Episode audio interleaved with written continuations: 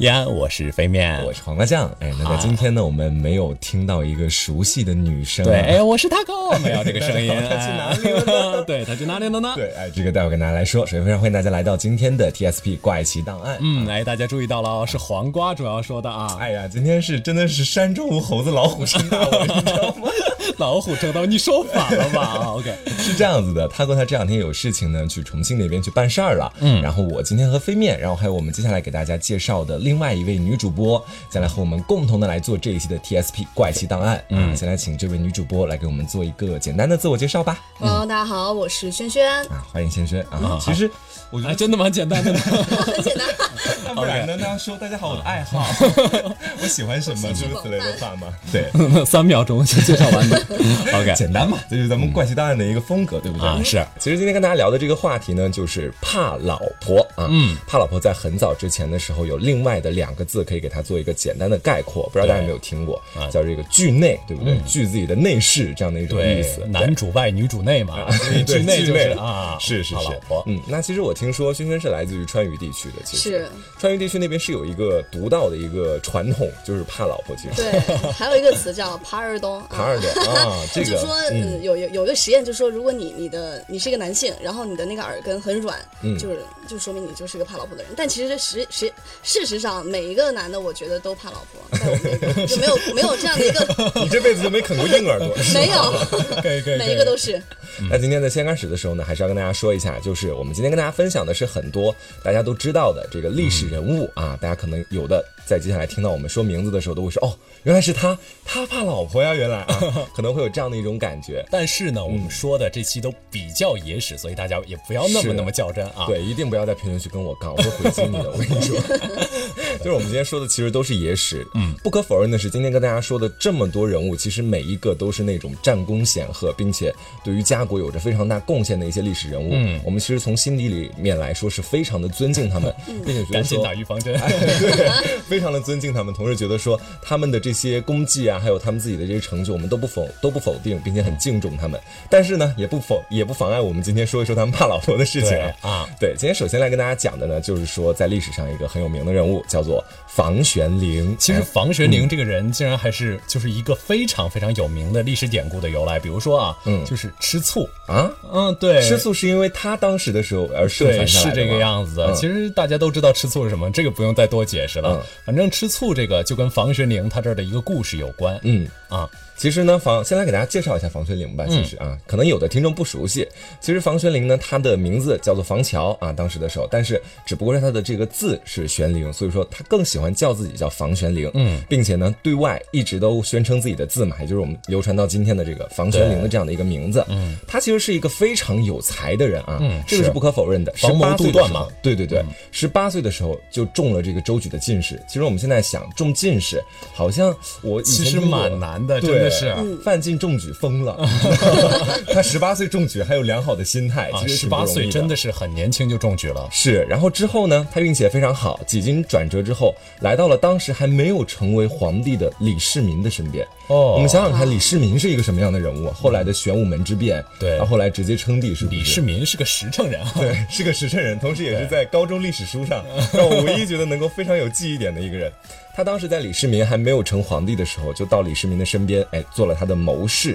然后之后呢，这个人房玄龄参加了玄武门之变，然后在这一变之后，他和另外的几个人，就当时协助李世民一块儿参加玄武门之变的另外的五个人，一块儿到后来成为了这个一等功，就并功第一。对，然后在李世民当上皇帝之后呢，他就当了很大的官儿啊。他大家看到这里，基本上都会觉得说，这样子的一个人，对不对？在外风光显赫，风光显赫， 啊在家啊怕老婆。 其实呢，我们今天在前面也跟大家说了啊，怕老婆的事情呢，可能都是野史啊，但是呢，不妨跟大家一起来一起来说一下。其实说我们说这个房玄龄一生轰轰烈烈啊，可以说是一个很男人的人是，，但藩是也呢造了，这 对呃宰相也当了，嗯之类对，的官也当了，是不是？就是就也就是说，我们来看一下当时的历史环境。其实当时在大唐嘛，一个男人但凡有一点权势，都是三妻四妾的，是不是？对纵是啊情欢蛮歌。正常的，是，而且唐代其实本来就是一个相对来说比较开放的对年代，是的，这个对倒是而而而且在当时的时候，房玄龄啊，就在那样的一个开放的年代，他只有一个老婆，这一点其实是我当时我看到之后都觉得有点不可思哇议的。好男人啊，为了自己的人设，真的是。行不择手段的维对持自己的人设啊你。说他一个老婆就一个老婆吧，嗯对不对？其实对一个老婆也没啥，就是我自己喜欢呗，就这一个。但是你知道什么叫做太监不急皇上急了？当时 这个也不是说他是太监啊，但是皇上是真急了， 对，皇上真急了啊！这个李世民当时就看不下去了，这房玄龄在官场无懈可击，基对本啊，上爱就卿啊，你为什么只有一个老婆？啊对呀、你这这这这要给你刺几个老婆过去啊，是不 是？然后当时呢，他就刺了几个美女啊，真的是嗯美女给房给那个房玄龄。哪曾想到这个房玄龄下跪接旨的时候呢，他先谢了恩，但是这个美女她说：“哎，陛下，这个我真收不下去。”美女我也不能要。对种这个家有悍妻，是不是、啊真的是不能收？可当时呢，皇上从皇上的角度来说，哎，我给你美女你不要，那我那你是不是就不领我的这个人情？对你所以是不是要谋反？你是不是要怎么怎么样？ 皇帝每天想的都是谋哎反真的的事情，很是吧多？疑，真的啊。 但是当时这个就把李世民惹恼了。当时的时候，他心想：我堂堂皇帝，对不对？赠送你几个美女，你还就要说不要就不要了？家有悍妻，你家里这悍妻，当然他的妻子叫卢氏，到底是什么样的人，敢让一个堂堂的丞相啊，当时的时候拒绝这个皇上的皇恩？然后我倒其要实看看是怎样的一个美 人。纳入我的 宫中，有个性啊。其实这也就说到我们今天说房玄龄的他他的一个非常关键的点了，就是说房玄龄他为什么会这么的怕老婆？其实当时的时候，为了老婆会拒绝皇上给他这个府里面再添几个是嗯可以说小妾这样的一个恩情啊。我其们实听了接下来的故事，差不多就知道他为什么会这么怕老婆，因为他对老婆真的是一个非常非常刚烈的人。是，但是就是其实是根据我们目前所知道的哈，其实他老婆不只有刚烈，嗯其实还有更多的是他们两个之间爱情可能还相对来说是比较甜蜜一些嗯对的。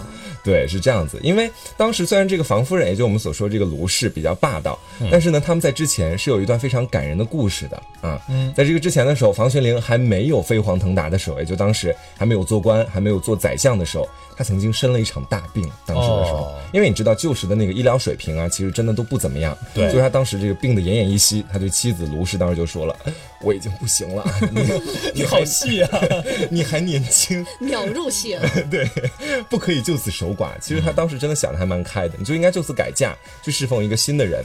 然后当时他老婆卢氏就听了这个房玄龄为他着想的话，就十分难过呀，这哭着哭着进了房间，就拿着利器，当时就歘扎了自己的眼睛一下。啊， 一定要这个样子 吗？你可以用别的手段来证明一下呀。不然他立个契约书，说你签个协议什 么的，我一定会一生一世对你忠诚。这当时也不行啊，是不是？嗯对，也不大行。对后来哦这故事感觉还是一个蛮美好的爱情故事呢，怎么是到后来就变成怕老婆了？对，但是我们都说嘛，就是恩情在，但是霸道依旧嘛，不 是说就是，就到后来的时候，房玄龄他就努力治病嘛，就嗯把这个病治好了。病好了之后呢，他心里面其实真的非常感激他老婆一直都陪在哦，我自己以为身你边说。留下了心 病，从此再也不敢看别人的眼 睛。 没有没有没有，好的。其实呢，在每一段的这个爱情里面，我们都说基本上都会有一个那么可能跟他没什么关系，但是呢，他又会非常喜欢进来掺和一脚的人 男。二嘛， 啊，对，男二基本上就是。那这个男二呢，基本上就是我们的李世民啊，李世民是他男，是这个男二，但他不喜欢当时的这个卢氏，所以说呢，他当时哎就很好奇，因为在先前我们也说过了，嗯当时把这个房玄龄招到自己面前，跟他讲说，哎，我给你赐几个宫女过去当老婆， 哎，不是宫女 了，赐几个女人过去，美艳的女人过去当老怎婆么。感觉还不如 宫女？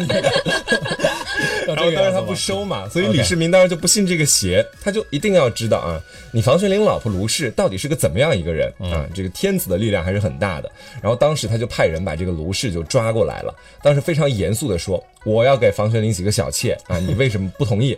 你到底同不同意这件事情？”呃卢氏对当时真的非常泼辣和霸道啊，当时就直接说了，就当时就给拒绝了，我不同意，绝对不同意啊，这样子不得信， 所以他是四川人吗？不得信。嗯当时态度还很坚决，这样就让这个李世民其实有一点点下不来台了。对啊你说本来皇帝把你叫过来，我又不是说你俩赶快给我离婚，对不对？就是戏谑一下你们，说你们是不是真的不能纳几个小小妾？嗯啊你老公刚刚拒绝了我，这回你又来拒绝我， 你这话说的很黄，你知道吗？什 么叫你老公刚刚拒绝了我？ 对，李世民当时只想戏谑一下，没有想到这热脸就贴了冷屁股。对啊不过。这李世民也不是个简单的人，我们前面也说了，发动玄武门事变的这个人心机很深啊。他呢是皇上啊，夫妻两人都让他很没有面子，他哪能咽得下这口气？因为他于是他当时就想了一个办法，这个办法也就是我们后来所说的啊，刚刚飞面所说的这个吃醋的这个由来。 对他当时呢就让人端了一杯毒酒上来，然后哎呦当时就告诉卢氏说：“ 啊，既然你如此霸道， 你不止你老公 拒绝我，你也要拒绝我，我的心很受伤啊。那我今天就成全你了，这儿有一杯毒酒。如果你喝下去了，我就不让房玄龄去纳这个妾；要是你没有这个本事，你就必须得同意纳妾这样的一件事话情。音未落，鲁氏就直接把酒喝下去了。是， 我怕鬼神是不是？ 我都已经没眼睛了，我现在还怕你这个酒活。嘛？ 当时这卢氏就如飞面所说的，一口就喝下去了，一口气就干了这杯解毒酒。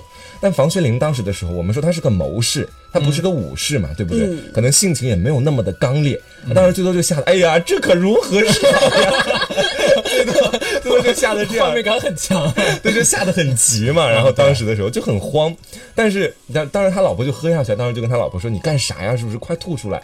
这皇上当时都说，他说不定只是来戏谑一下咱们的。你这样，你死了我可怎么办？太医赶快过来救人呐，是不是？没想到他老婆当时喝完毒酒之后还非常的硬气，就无所谓。对，他说我死之后，麻烦皇上不要给黄泉龄找小妾，黄泉龄找小妾啊！当时真的非常刚烈，可哇，以说。平头哥， 对，然后这房玄龄这个时候才明白老婆要离开自己了啊！当时其实就真的上演了一段夫妻情深，哎呀气死横流这对样，子真的是抱住老婆嚎啕大哭了起来。没想到这个时候李世民这个人啊，也是我们所说的这个男二，轻飘飘的说了一句。好了好了，是朕小看你的夫人了，爱卿起 来吧。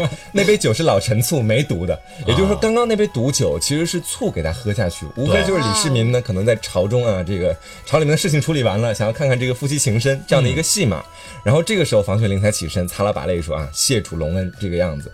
这个也就是我们刚刚所说的这个吃醋的一个由来。对哇，就当时说的就是说这个呃卢氏，他当时喝下了这个醋。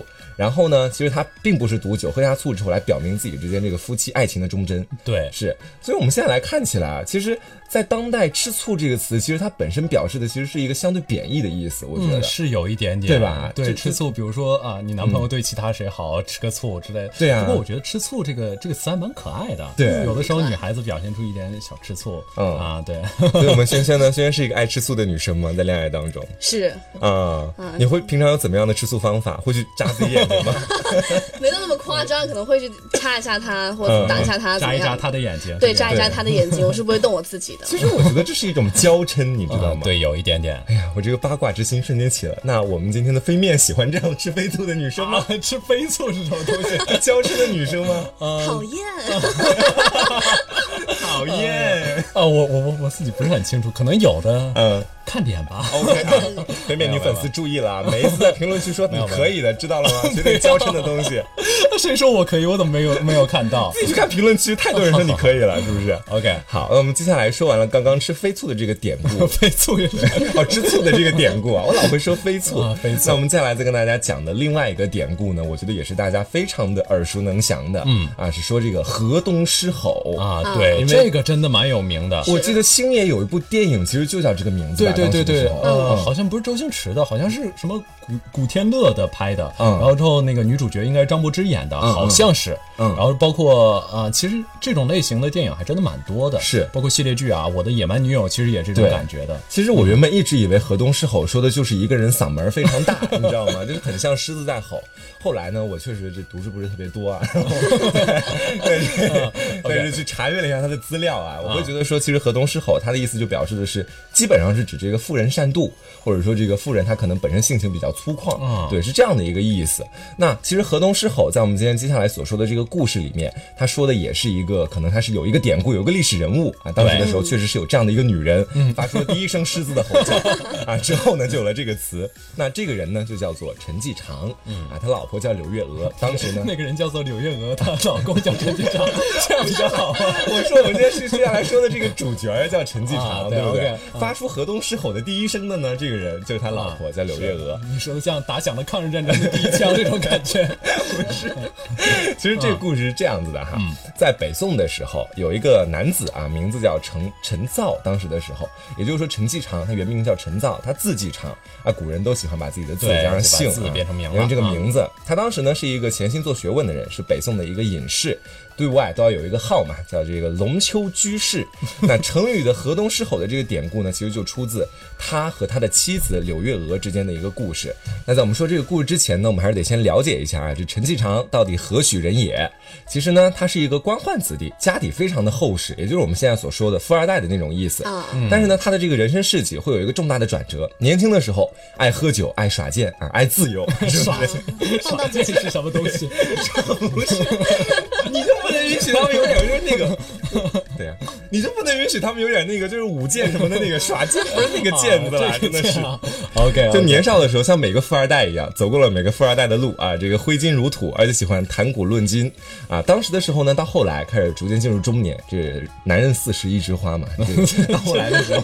这样吧， 就就开始去 这哦 OK 个读书了啊，到后面就开始去去开始看一些古书呀什么的，但是、啊做学问，对，非常遗憾的是，他一生都没有获得功名啊，这比较遗憾的一点。嗯，但是呢，他有一个非常有名的朋友啊，都说这个有了一个好朋友之后，确实对自己的学问长进也有很大的进步嘛。名声长进有很大的进步。 对对对， 他当时的这个朋友是大家现在都非常能够耳熟能详的一个名字，也就是嗯苏苏东东坡啊对，苏轼。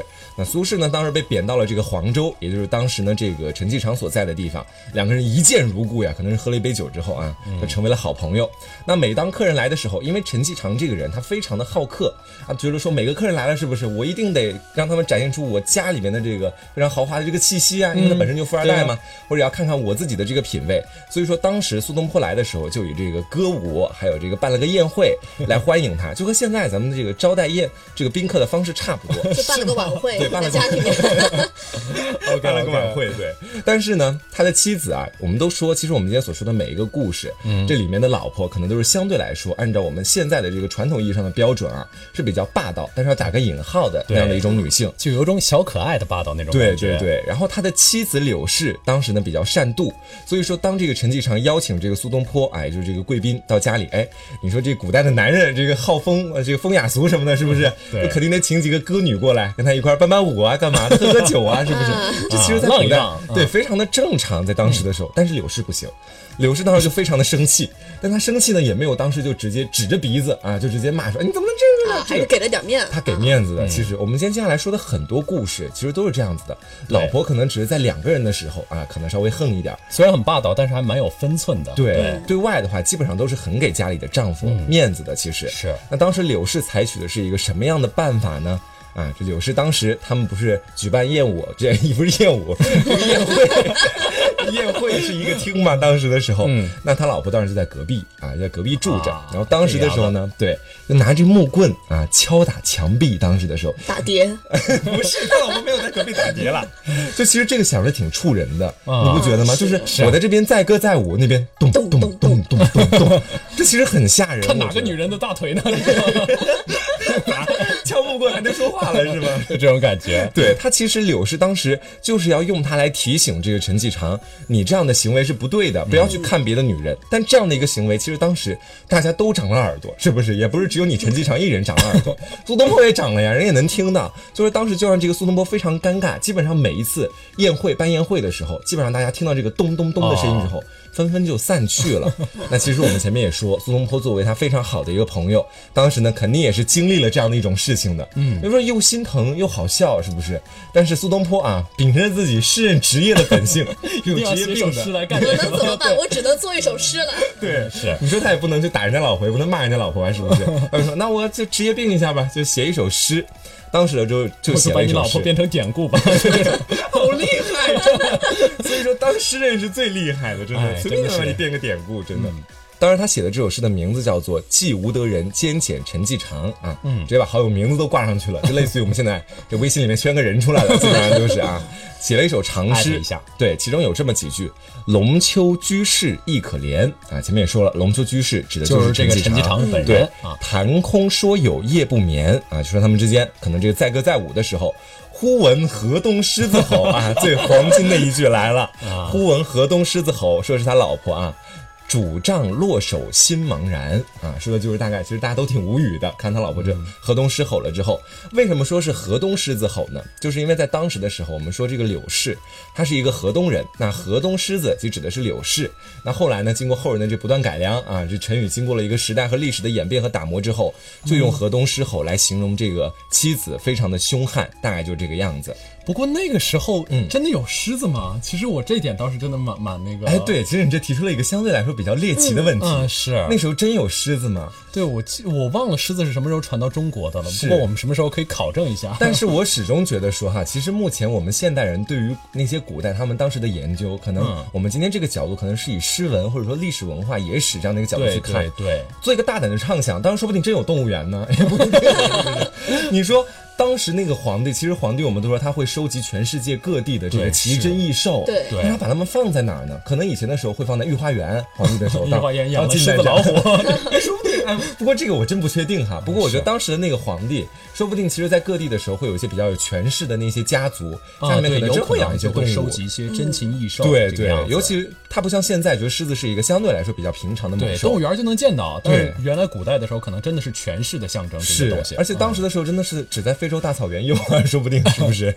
而且说，如果不是河东狮吼，改成什么河东虎吼，就感觉怪奇怪的。 对这个词，因为真的已经形成了一个记忆点了啊对那其实关于我们说陈继常呃跟苏东坡的这个事情，其实还有另外的一件，也是跟他老婆相关的。说有一天呢，这苏东坡就邀请陈继常出去春游，柳氏又开始担心了 啊，这每一个女人在家的女人都会担心，男人在外面有千百种这个出轨的方式，她很担心他们与妓女鬼混，你知道吗？啊，不是去春游吗？春游这春呐、 你 看到没有啊，？这个意思啊。OK，对，不准他们去啊！我刚瞎说的啊，开玩笑。 这个陈当时就做了保证啊，这个在家里是要写个保证的，就如果有妓女的话， 太惨了吧对，如果有妓女真的跟妓女搞在了一起，他愿意去受到这个柳氏的罚打。当时这个柳氏啊，你听，你这这都已经到这一步了，我不给你个台阶下，而且是跟苏东坡他一起出去，嗯对啊是不是？那我不不给你个台阶下也不行了呀，就给他就给就让他出去了。那后来呢，柳氏就打听到了， 这耳目线人很多呀，果 然还真是跟妓女一块儿出 去，简单哎，啊，我说真的，他真的不简单。哎呀后来发现男人啊真的是跟男人妓女出去玩的，男人的嘴骗人骗人的的鬼啊鬼。。 这回来之后 呢，你们两个为什么要一起做？本来就是 而且一直一一起看着你说，对。然后等到这个陈继常当时回来的时候，就要打他了啊，因为你现在说了嘛，是不是跟妓女玩我就要打你，是 不是？ 对，没想到我的情报这么灵敏吧？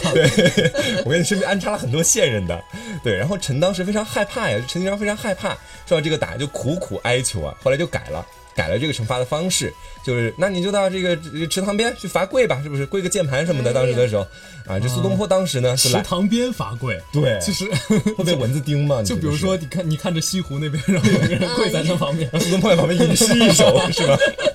你一下就很有画面感，你不觉对得吗？就是当时苏东坡也来了啊，当时的时候，可能在跪的时候啊，刚好苏 东坡说哎，苏东坡作不诗是作罪诗魁祸首 吗？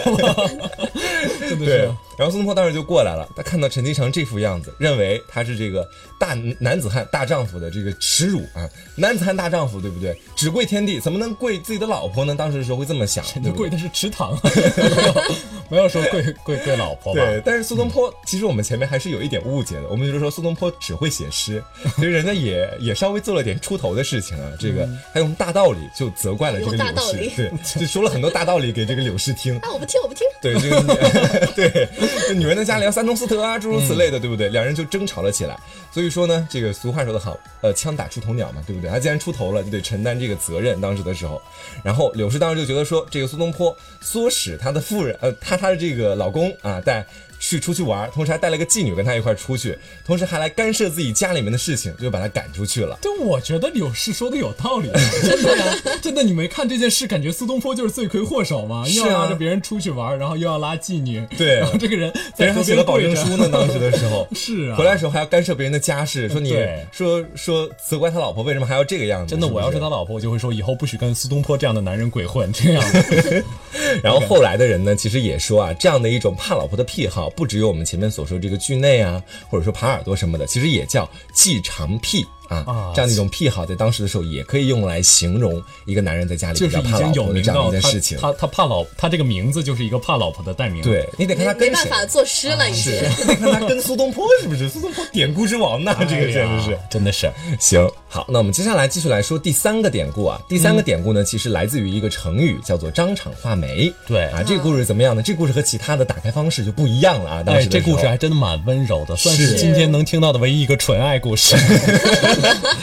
当时说的是有一个叫张敞的人啊，具体他来自于什么朝代，其实已经不可考了。嗯，但是大家都知道有这样的一个人存在，就说说他当时呢，其实在朝里面是一个非常清廉的官，但是在家里面呢，朝中朝中就有大臣发现，这个张敞他在家里面会非常喜欢给他老婆画眉毛，啊而且当时的这个市面上的人基本上都在说张敞画的眉毛那叫一个好字，其实一个好得了的传遍京城。对，真的传遍京城，说的就是说他当时画的这个眉毛既妖艳，同时又有骨感的那种感觉在里一面。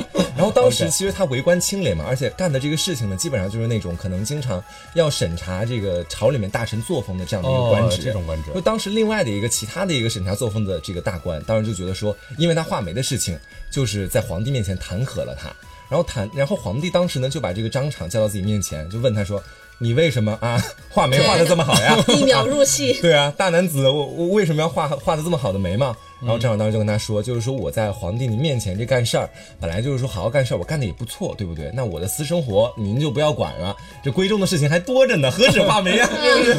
您就不要管那么多了，是不是？感觉皇帝我们当时今天提到大臣都很刚。对，然后当时皇帝呢其实也没说什么，就说嗯你自己愿意干啥干啥，只要你把自己本职工作干好就行了嘛。但这个故事呢，其实还有一段不为人知的隐情。嗯，啊，其实就是小时候张敞跟他老婆啊，嗯，其实是就是蛮青梅竹马的。是，而且张敞的老婆就是在小时候打闹的时候，有一次眉毛被张敞打破了。嗯。啊，所以张敞才一直就是想着给老婆画眉，嗯，其实可能也就是弥补当年的缺憾，是 说真的蛮纯爱的，其实真的蛮纯爱，就我当时看到这段故事的时候，我觉得说感动得落泪哇，年少的时候给你眉毛打秃了，老了的时候给你画眉， 其实挺感我动也的。是当时真的看了一眼，发现他女方长得还不错，是。啊然后就说那我就照顾你一辈子。对，但当时这个据说是这样子，当时是据说这个张敞他一直记得这个女人，就他后来在长大之后，然后当了官之后，心心念念就是说当时小时候打伤了她，对她可能有点愧疚，当时就直接拿着彩礼就过去提亲了，啊然后两个人就直接在一起了。其实啊对我觉得那个女的长得特别好看，我小时候先给她做个标 记。你瞧 这个顽瞧，皮的小孩儿，真的 OK，OK 对，好，那我们接下来再来说另外的一个啊。其实刚刚跟大家说的这些呢，可能都是和典故相关的。对我接下来跟大家说的可能就是相对来说比较可爱一些的，是啊，这些故事了。这个人虽然很怕老婆，但是他没留下对什么典故，对啊，反而这个怕老婆的事迹还真的是当时为都后蛮人有津戏剧津张乐力道的。 其实对，这个人的名字叫做戚继光啊。提到这个名字，其实非常多的人都非常的对，抗抗击击倭寇的嘛，明代的一个。对抗击倭寇非常非常有名的将军。是，但是今天他具体的一些功绩，我们铭记于心就 好，就暂时先不跟大家一一说出来了。对，今天啊对主要咱们还来也说不一下造成剧大内家的分裂。对啊，剧内的这个事情，他的老婆呢，暂时到后代已经不可考，我们只能说好像是说姓王，啊但是叫她王夫人吧，是很平常的一个姓。然后就说这个王夫人虽然没有长得倾国倾城，长得不是那么漂亮，但他们呢夫妻感情一直都很好。哦但是有一个致命的点啊，这个点就是说她当时没有给戚继光留下一男半女。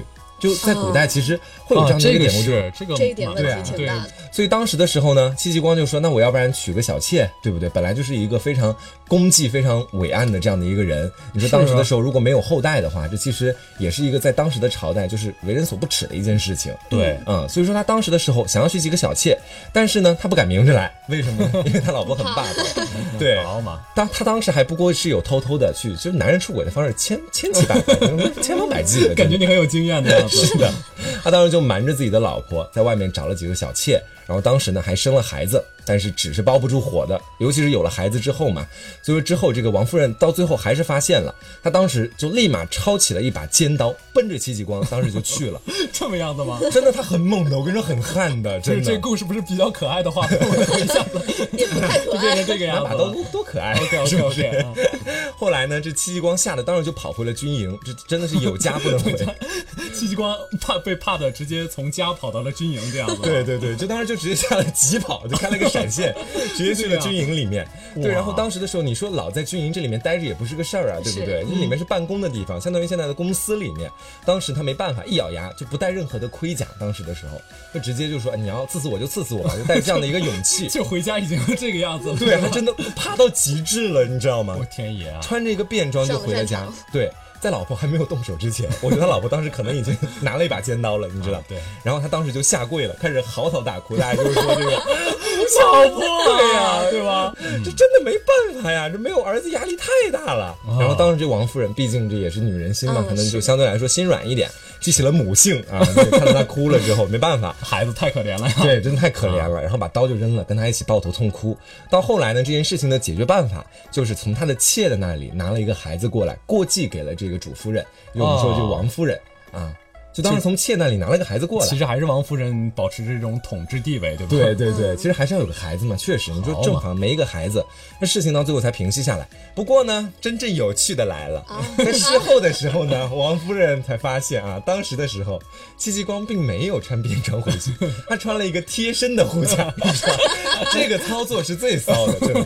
当真的时有点骚。对他其实很有心机，你知道吗？对啊，他就就护甲如果穿在外面，就表现的防备的很明显。对对对但穿在里面就是既能保证自己的安全，对又同对时啊，还能记他老婆的母亲，是不是？这真的是非常机智的一个是男人啊，真的是除了这件事情之外，还有另外的两件事情也是流传到今天，都非常的为大家所津津乐道的。嗯一个就是说，当时的时候，戚继光啊，可能就是在军营里面，军营里面男人的地方，是不是？当时的时候，对啊哎说哎你怕老婆惧内啊，天天那么嘲笑他，他就觉得不行了，是不是？哎呀不行，真生气呀、是啊，谁不碰能？到这事儿，你觉得自己还能心平气和？他说好，那我就带你们去我家看看，看我如何驯服我的老婆。 你说这打个脸了 这个作死真的是啊对对挺对厉害的哈。是而当时帐内的这个众军营的这个各个工匠一看是谁，哦，好戏来了，是不是？好一起起来都了，一起我们就看。嗯操着刀过去吧。 对，但是这个当样时子很多兵将，我觉得还真的以为他家里老婆对是怕他的，所以一个个都面露凶色，你知道，带着刀啊，提着刀就过去 了就。有点黑社会大哥抄家直接过去那的感种觉对对对，啊就跟他一块儿过去说，给你老婆一点颜色看看。然后呢，当时的时候，他们竟然还没有主动去找老婆，他找了个士兵把他老婆拉到帐里面 来，大家就说哎呀，你家老公找你有事儿，到军营里来一趟，啊哎，这样的一种感觉。他老婆就来了啊，当时的时候见了这等阵势，当时是基本上我们都说了，那像黑社会一样的，嗯其实对当时 大家一直都在旁边就刀斧手埋伏着之类的，是是是这样情况。 举起手准备好了。当时他老婆没有任何丝毫的恐惧之色，反倒这个非常的威严，当时气概之气拔山河，就对着戚继光喝 的，换我何时？你叫我干啥？ 叫我干啥？ 叫我来干啥？我在家里还有还有很多事情要带呢，那孩子还没带呢，对不对？啊是不是？然后当时戚戚继光就听到了，真的是闻风丧胆。但是他当时就扑通一声跪下 了，真的秒怂，就扑通跪下说：“特请夫人前来阅兵。对你过来看看看看我们的这看个 训练的怎么样？看我的 兄弟们，对，当嗯时他兄弟刚好一个个面露凶色，可以可以可以，给父亲磨刀。 对他是一个很聪明的男人，真的是这样。然后第三个事情，同样呢，也是当时又被他的部下怂恿了。你说他这个 人耳他的部下真是啊，对，耳根子也挺软，部下还挺喜欢来事儿的，是不是？是然后当时就说，我们你上一次那件事情之后，把我们弄得都很尴尬，是不是？我们这 次 要去弥补。我们之前的尴下尬。回对，我们这次要跟你一块儿吓唬一下你老婆，以正夫刚啊！当时的时候，然后就趁他老婆午睡的时候啊，偷偷趁他老婆午睡刚刚醒的时候，然后就带着这个宝剑，然后就过去了。然后当时他老婆刚有刚没有醒来就行刺对质问他来，你你拿宝剑干嘛？ 你还想杀了我不成？当时的 时候，但是戚继光真的当时就迅速吓得浑身颤抖，宝剑掉地，啊，匆忙就赶快就跟他老婆说，我想给夫人杀一只鸡吃，当时就这么说的。 然后夫人好可爱。天哪！我觉得夫人当时应该已经看出来什么了，但是她依旧给了她丈夫一个台阶下，就当时跟她说，以后杀鸡的时候不要大声嚷嚷，知道 吗？杀鸡可以啊，不许把我吵醒了，这种样子。然后媳妇哎呀是 是是，然后就退了。我天爷啊！哇，这三件事情其实还是要跟大家说一下，是野史啊，就是这样的。啊是其实它没有什么现实的这个可可以考究的地方，但是大家可以听一听，乐一乐。其实对，还但是是要跟也大家是说里，，戚继光真的是一个很容易秒怂的人。 对，但是人家在就是工作上还是尽职本分的，对不对？基本上是一个非常有名的一个将领，其实、对对。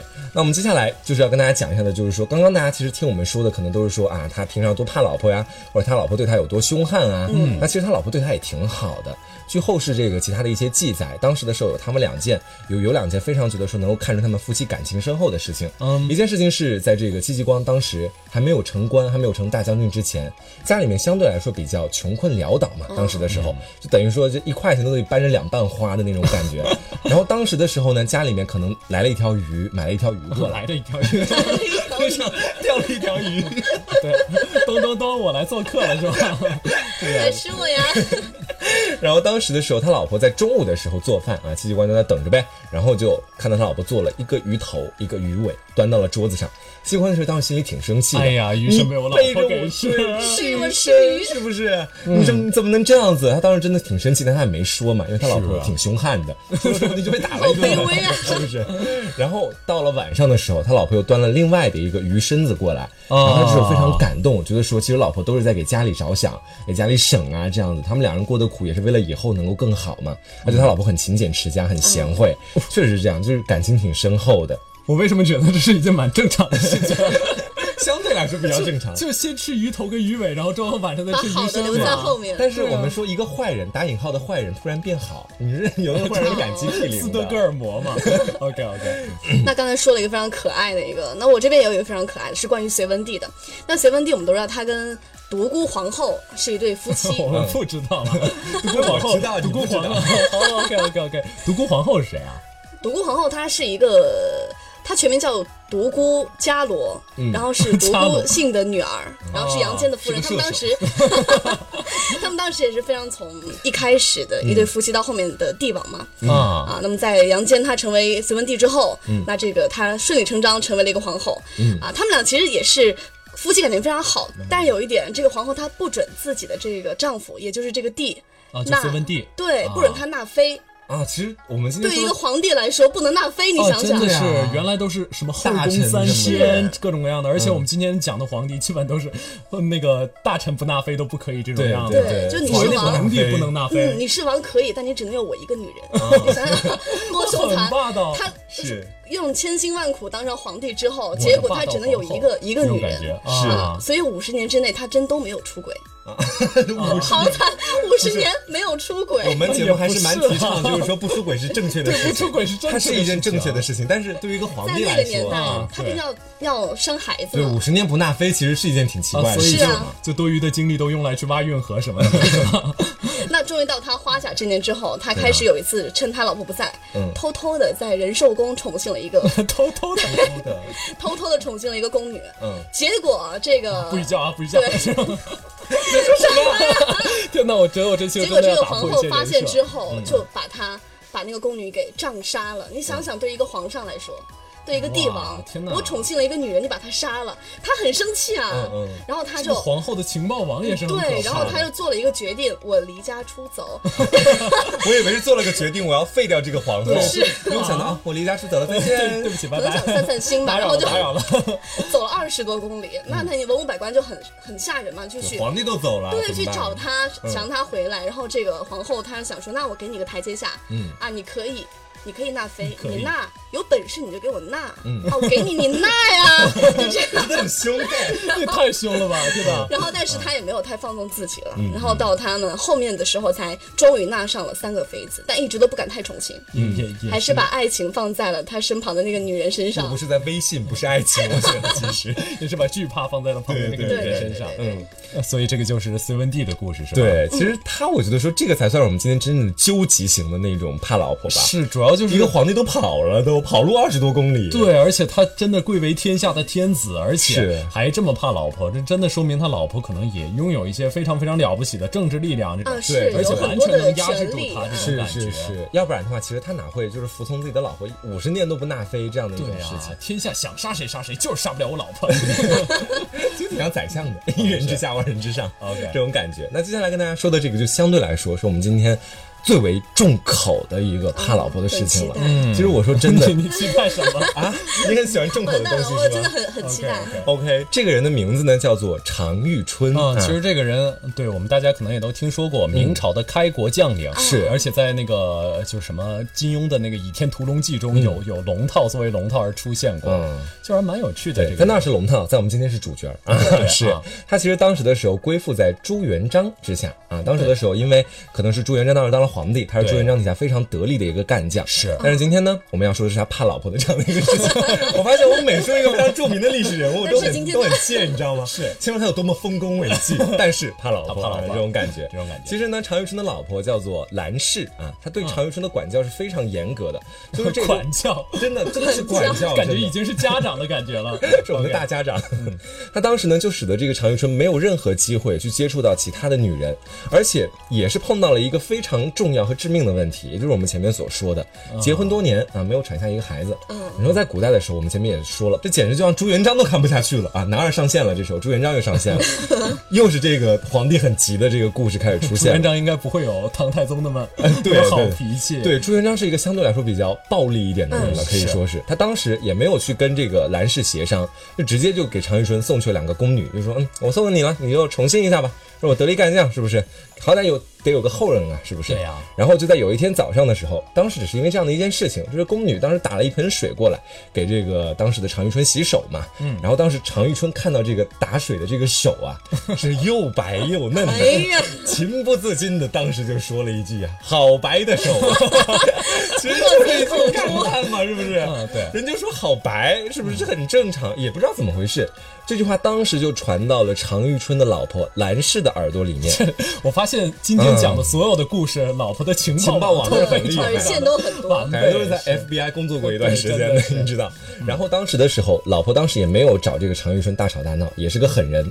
再等到常遇春当时下朝的时候，嗯哎，不是下朝，就当时从那个皇帝的那个上朝之后结结束了之后，啊然后之后回到他家里面，夫人当时就说：“我给你个红盆子，你看嗯看，是一件我送你的礼物。”他当时就很纳闷呢、结果当时的时候，这常遇春打开盒子一看，你们猜是啥？是啥？是他的手，是那宫女的手在里面，然后说血淋淋的手在里面。当时就是因为常遇春夸他说好白的手啊，听他夫人听到之后就直接把这宫女的手剁下来，放到红盒子里给他递过去了。这么好看的手不剁下来给你，可惜 了。啊，好冰娇啊！这样的感觉真的真的是是，哇！不过呢，这件事情还是存有疑虑的啊。其实到后面我们对，考应证该，是野史吧是野史好白的手，感觉就是对很现代的一句话。但是我们唯一可以肯定的是，从后世的研究来说，常遇春确实一生都没有娶妾啊，哦一生都只有兰氏一个老婆。当时的是，时候但是，他这辈子只有四十一岁嘛，也算是就是啊。对，但是以前的你时候，想他想，人家隋文帝五十年， 相比起来好像也还好。痛苦不能被比 较。可以可以可以可以对，然后当时朱元璋还有后世呢。朱元璋听到了这个事情之后，心中非常不开心。同样，你说我作为一国之君，给了你两对个啊女人，那两个女人是我给你的，不对是说你自己找的。对对，那而你且这岂不是不给我一国之君面子？对啊，而且这个常遇春还是我当时特别器重的一个人。你说你说砍手就砍手，那你把我放哪儿去了，而对不且对你？还不能生儿子，对这种感觉。于是朱元璋当时决定为这个常遇春做点事情。当时的时候就想，我什么也不能帮你，但是我能帮你做到这一步。我感觉跟朱元璋扯上关系的事情都会蛮重口味的。是，然后当时的时候，他就请常遇春到宫，常遇春到宫里面来喝酒，趁机派人到他家里面把蓝氏直接咔杀掉了。当时的时候，但是最重口的还在后面啊。当时是把他老婆大卸八块了，然后之后呢装入包裹之中，然后，然后呢这个时候给喝完酒的那些大臣们哈、一人发了一个。就不止，就当时没有给常遇春发，但是给其他的大臣们，当时一起喝酒的大臣们，每个人发了一个他老婆的尸首，可能这个人收到的是头，那个人收到的是脚，啊，一人分了一个。当时宴会上喝的汤是用他老婆煮出来的汤， 当时看到之后真的觉得非常的重口，朱元璋真的好厉害这真个是个朱元璋跟变态他老婆太配了吧？在一块儿，天天我要怎么杀了你，你要怎么吃 了今天我？剁手，明天炖汤，哎，真的他俩铁 CP，真的，嗯，然后当时的时候，据说这个常遇春当时还不知道这个事情，就喝了那个汤嘛。宴会之后回到家里面了，刚想跟老婆叙叙旧，说说我可能是想跟老婆道歉了，我今天啊又去宴会了，没在家里陪你，诸如此哎类呀，的对。不起啊，老婆啊，都是怪我感叹别人的手白 啊，这种。对 呀、就想道个歉什么的。一嗯看老婆没了，这才反应过来，今天喝的汤是老婆炖的 汤。哇，哇真的、这个样子吗然后当时的时候，据说是当时就犯了癫痫啊，真的是气的，也也是气，也是惋惜，毕竟是相处了这么久的一个人嘛。虽然说老婆在家里可能确实挺霸道，嗯能作但威毕竟是作福自己的老婆。嗯对啊，对，所以说当时的时候，当时这个野史里面说的是，可能到后来这个病就一直没好。但是关于常遇春到后来到底是如何去世的这件事情，嗯，可能它也只是野史的一个讲法。按照我们正史的这个说法呢，其实跟这个其实没有太大的关系。我记得好像是是说正史是说，呃，四十一岁的时候暴死，嗯啊，而且就是传说中啊，是跟他原来就是在呃正呃原来在打赢某场战役之后，嗯，杀俘虏这样有关系，嗯，说什么白起啊、常遇春啊这样喜欢杀俘虏的人，好像最后都没有什么善终啊大概这种感觉。这样子。嗯，那我们今天给大家介绍的这些所有有关于怕老婆的历史人物，到这里就给大家说完了。嗯那其实今天呢，我们也想做一个小小的总结哈。哎，总结之前先给大家说三种概念，啊， 这三种概念是怕老婆有没有三种类型？哎那是古人真是闲得慌， 这对，种概念都分分得慌总。结了出来啊，一个叫势怕，说的可能就是说这老婆她权势比较大一些，对哎，加上相对比较霸道一些，老婆比如比如说有钱有势啊，或者说这这个特别特性别格比较凶跋悍，扈，啊对，都是比较有势的一种对，体这就现。叫势怕。对，我们觉得今天谁是势势怕，我觉得隋文帝挺势怕的，可能是他应该是真的就是比不过这种独孤皇后。对对，因为他感觉嗯因为他的那个妻子本身，他当时登上皇帝之后，很多的官员什么都是他女方那一家的，嗯是这样啊子，是这个样子。对很多亲信都是他自己的，是所以没有办法。对。然后接下来第二个呢，就是李怕，李怕说是老婆在家里非常的贤惠、啊，你这贤惠的我都不好意思，就是命令 你命命令你做这个做那个了，是不是？啊，是这种感觉。所以说李怕，你们觉得今天咱们说的谁是李怕的类型？其实我觉得啊，李帕好像还有一种感，呃，一一种感觉就是两个人是糟糠怎么过来 糟糠。哦，其实这样的话就会说到今天对啊说到的那个 房玄龄啊，房玄龄，对，两个人是在贫苦之中过来的，对就在这贫苦之中一步一步，就是两个人到了一个真的是经历打磨出来对的，经历打是。磨出来的，所以导致这个后来其实有一点点怕老婆。其实我觉得这种李怕倒不能说是怕了，其实两个人相敬如宾了，对我就这样的一种我感觉得这种理怕有可能也是一种就是。呃，男男人做出的妥协吧，嗯因为毕竟就主要位高权重的人是你，这个时候可能会女孩子可能会有一点不安全感，是嗯这种感觉，所以就怕一怕啊，那可能更能使家庭和睦一点。是是这样子。嗯那第三种怕呢，就是我们要说的这个情怕啊，情怕自其古实特别简单了，就是老婆长得很好看，对啊，你太好看了，没办法了啊，我哎呀就是哎你好看，你说什么 对吧？是这你样这么子好看，我实在不忍心看你皱眉这种感觉。哎，你说皱眉，我马上就会想到张昶画眉，我觉得哦他们俩可能是有点情啊他怕的那俩可种能就是感情觉， 是不是？因为张昶这个人，我们前面也说了，就是他为官非常清廉，说一是一，说二是二。在他笔下，一般他做的那个官呢，基本上以前别人都做不了多久的，因为他是要不断弹劾别人，很快就被换下来。但张昶是做了很久的，就为官很清廉，不会给人留下什么画饼。在这里面，所以说在官场上非常雷厉风行的一个人，在家里天天给妻子画眉 嘛，好想跟张昶在一起。哎你知道吗呀，，哎你呀 不，觉得张昶很迷人吗？对啊，我也希望有个男人天天给我化妆，就自己就不用化了， 是奶，你知道吗？中国第一位天美天妆回大家师来张昶。化。是。那其实我们节目到最后也要跟大家说一下，说两件事情哈。第一件事情是我们今天所说的这些所有的东 说这西个，说两件事情好像跟公众号有关系。 公众号也得说， 都得说。对啊，第一件事情呢，是我们今天所说的所有的历史事件，都不是正史里出来的，这点对一定要告诉大家，都是野史里出来的。大家听着可能就图个乐。我们同时呢，在听这些历史的时候，也一定要知道每一位历史人物为什么能够流传千古，都是因为他们做出了非常卓越的贡献，我并不们是非因常为敬重他们，并不是仅仅因为怕老啊，婆。好对，只是因为后世在研究起这个人之后，可能会发现一些有趣的事情啊。嗯第二个是我们今天所说的怕老婆，其实我觉得说今天说的所有事情啊，大部分事情吧，其实展现的其实都是家庭当中男生和女生之间的一种夫妻的和睦相处，对就不一定是像以前那种就完虽完然也全没全那么。和睦了，对，好歹还在 相处都熟了着。已对，但是毕竟以前重男轻女嘛，就可能女生在家里地位相对来说比较轻一些，这样的一种哎，感觉。嗯其实这个好像还真的是，就是在、呃古代的时候，呃，尤其唐代、明代这些思想比较开放的时候，嗯怕老婆这种现象好像还蛮常见的。是真的在宋代啊，这些就是等级制度比较森严的时候，怕老婆的这种现象反而不常见。嗯，其实道理是什么呢？就是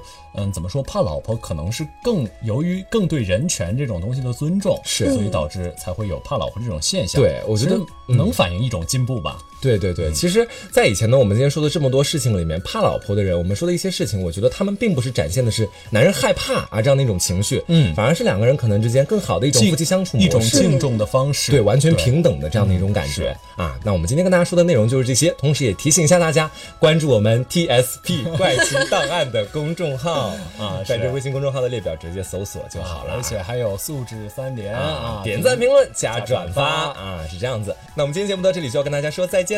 啊！我是飞面，我是黄瓜酱，我是萱萱，下期节目再见喽，拜拜拜拜拜。